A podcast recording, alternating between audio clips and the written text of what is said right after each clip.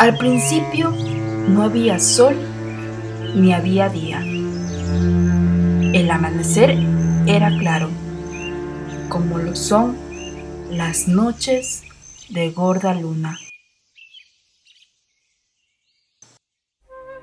En aquellos tiempos no alumbraba el sol, solo la luna, Quilla, que lo iluminaba todo. Por eso dicen que la luna es más antigua que el sol. Luna y sol son hermanos. Quilla y Filuku, el amor de la luna. En ese entonces todos los animales, plantas y estrellas eran personas y se comportaban como tal. Eran racionales y tenían grandes poderes. En esos tiempos eran gente los pájaros carpinteros, conocidos como Lunsiri, y los monos. Los hombres podían casarse con mujeres escogidas, entre las serpientes, las avispas, los pájaros y las estrellas. Quilla, la luna, era gente, era un varón, vivía en la tierra, no estaba arriba cerca de las nubes como ahora.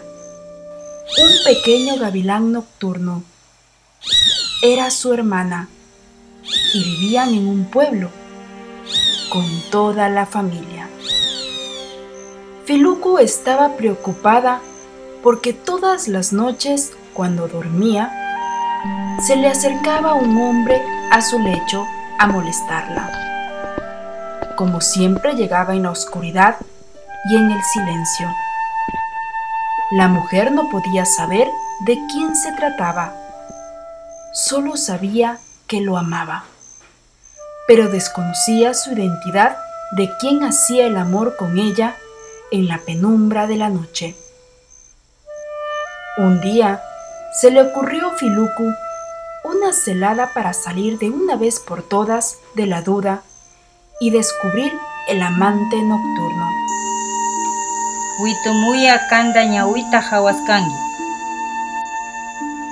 Voy a marcarle la cara con pintura de huito.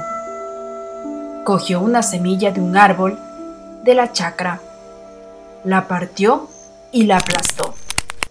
Lo preparó con su zumo un tazón de pintura negra. Cuando Filuku intentaba dormir, llegó el hombre sigilosamente, como cada noche, y se acostó a su lado. Apenas ella sintió el calor de su abrazo, le acarició suavemente el rostro con la pintura que había preparado.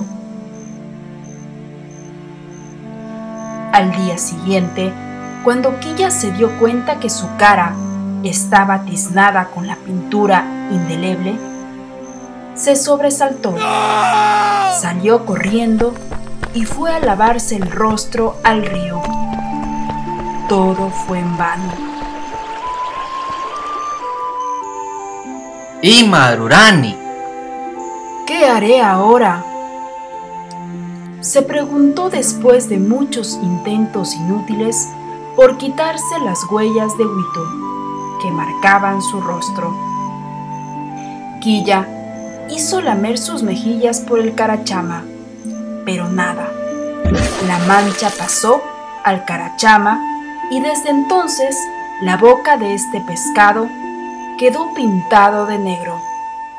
Entonces llamó al frailecito para que lamiera y limpiara.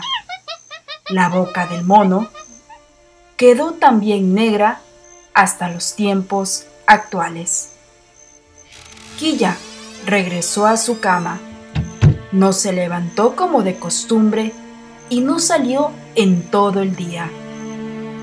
La hermana le llevó un tazón de chicha y creyéndolo enfermo, le preguntó, Imaraiku mana atarishu. ¿Por qué no te levantas? Al oír a Filuku, Quilla se levantó y bebió del tazón que le brindaba, descubriendo su cara. Aterrada, contempló el rostro manchado de Huito. Su corazón se encogió de la angustia. Ñuka turi. Chairuna ñuka munasca kan ñuka turi. Es mi hermano. El hombre que amo es mi hermano. Consternada de la noticia, Filuco le dijo: Wixayo mikani. Estoy embarazada. El hermano tomó fuerzas y le dijo a su hermana: Mitikusho, ñukanchi allikuna piñarikunga, yachasa ñukanchi ishkaipura munarinchi. Huyamos. Los parientes se enfadarán cuando se enteren de nuestro amor. Su hermana le contestó.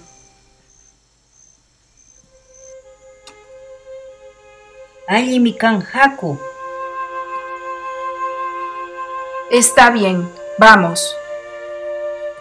Asustado, lleno de vergüenza, el joven decidió construir una escalera con flechas hacia el cielo para huir con su hermana.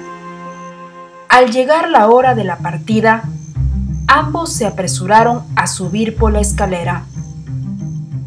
Quilla empezó la escalada. Detrás intentó seguirle su hermana. Uktai, Sikai, ¡Rápido! ¡Sube! Quilla desde lo alto. Pero los nervios y el apuro hicieron que a Filuco se le aflojara el vestido, impidiéndole ascender rápidamente por la escalera. Las flechas comenzaron a desunirse y la angustiada joven cayó al suelo.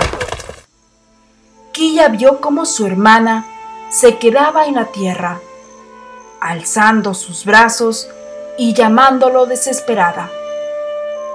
Si hubiesen podido subir juntos, brillarían dos lunas en el firmamento. Por eso quedó su hermana en la tierra, solitaria, llorando como una viuda. Quilla, cuando subió llevaba en su cara las marcas de Huito. Cuando llegó al cielo, se transformó en el astro luna. Por eso vemos hoy, cuando está grande y redonda, las manchas negras que su hermana le pintó en el rostro. Filuku se quedó sola llorando desconsoladamente. Entonces se convirtió en un pequeño gavilán nocturno. Hasta el día de hoy, se le escucha al gavilán Filucu llorar en las noches de luna llena, posado en las palizadas de los ríos, llamando a su hermano.